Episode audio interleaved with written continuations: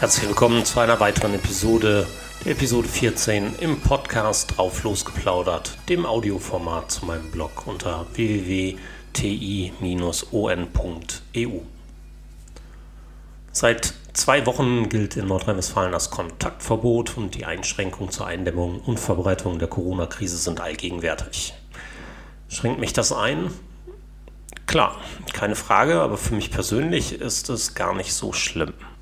Die wichtigsten Sachen können wir erledigen und so fahren wir dann einkaufen, wenn wir müssen, bleiben ansonsten zu Hause. Selbst meine Arbeit habe ich, soweit es geht, zurückgefahren. Also sitze ich hier im Homeoffice, oft in meinem Büro, in meinem Keller, mal auf der sonnigen Terrasse, mal im Wohnzimmer, auf der Couch. Geht alles, bei mir zumindest. Auch wenn ein Großteil meiner Arbeit nach der Corona-Zeit nicht mehr so sein wird wie vorher. In den vergangenen Wochen hatten wir diverse Konferenzen. Eigentlich sollten diese in Frankfurt, Hamburg und Berlin stattfinden, aber die Veranstalter haben die ganzen Events mit viel Arbeit, guten Ideen und mit der Ausnutzung unserer modernen Arbeitsmöglichkeiten zu Online, zu digitalen Konferenzen umgebaut. In einem Teil der Konferenzen habe ich moderiert, meinen Beitrag als Online-Workshop-Leiter beigetragen oder einen Vortrag gehalten. Digitale Events live gestreamt, zusätzlich aufgezeichnet und mit vielen Vorträgen, Referenten und Workshop-Leitern Mehrwerte für die Zuschauer geschaffen. Das war sehr spannend, lehrreich und zugleich völlig normal für diese Zeit. Parallel zu solchen Projekten sind andere entstanden.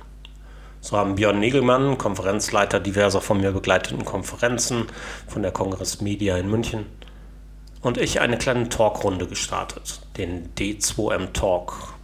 Zu sehen und zu hören unter www.d2m-summit.de. Zu der Gesprächsrunde laden wir uns immer einen Gast ein und sprechen dienstags, nachmittags live im Video auf Facebook, YouTube und der Webseite zwei Episoden, zu Gast waren Dr. Kerstin Hoffmann und Svenja Walter, haben wir bereits und am kommenden Dienstag ist die nächste Runde am Start. Dann mit Manuela Braun aus Berlin. Aus dieser Zeit, dieser Krise, da bin ich mir sicher, werden viele Unternehmen, Organisationen und Co. mit vielen neuen Erkenntnissen in Bezug auf das digitale Arbeiten hinausgehen.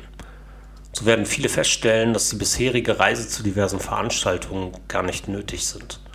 Homeoffice auch in bisher eher konservativen Unternehmen und Branchen nicht wehtut und man sehr viel flexibler arbeiten kann, als man bislang für möglich gehalten hat.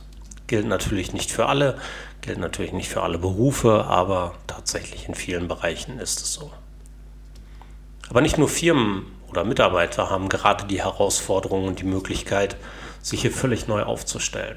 Auch Schulen und Vereine sind in der Situation, aber auch Menschen wie du und ich. Gerade bei Schulen sehe ich auch wieder viele Unterschiede und leider auch, dass es sehr, sehr viele gibt, die hier die Digitalisierung schlicht und ergreifend verschlafen haben. Vielfach werden einfach nur Woche für Woche irgendwelche Arbeitspläne online gestellt. Andere machen klasse Videos, individuelle Aufgaben, Audioformate, Webinare oder Live-Konferenzen. Dabei mussten sie alle lernen, keine Frage. Oder sie hätten jemanden fragen können, der sich damit auskennt. Fakt ist, Nachholbedarf ist da und in vielen Bereichen hat man die Digitalisierung hier verschlafen oder die Möglichkeiten schlichtweg ignoriert oder den Bedarf.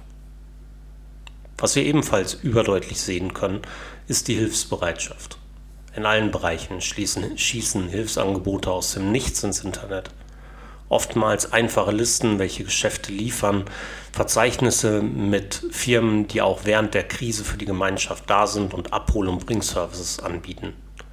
Daneben gibt es viele Angebote, die Spenden sammeln, um den derzeit geschlossenen Geschäften, Restaurants, Bars und Co. eine Überbrückungsmöglichkeit zu geben. Beispiele bei uns hier in der Ecke sind zum Beispiel www.schlangenhilf.de oder www.wir-corona.de.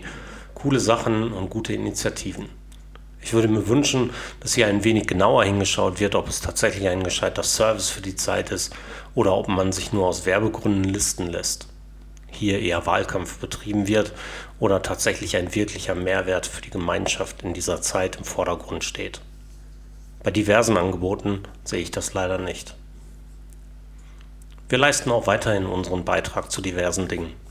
So unterstütze ich diverse Angebote für lokale Cafés und Restaurants, kaufe bei lokalen Händlern, verschiebe unwichtigere Käufe auf irgendwann, habe Jahreskarten für derzeit geschlossene Tierparks in der Region gekauft, um auch diese in der schwierigen Zeit zu unterstützen und diverse andere Dinge mehr. Eben das, was geht und was man derzeit so machen kann. Passen wir also weiterhin auf uns auf, auch damit wir alle in der Zukunft wieder reisen können. Ich glaube, das und die fehlende Aussicht darauf fehlt mir gerade am meisten. Stay healthy, stay home. Bis bald.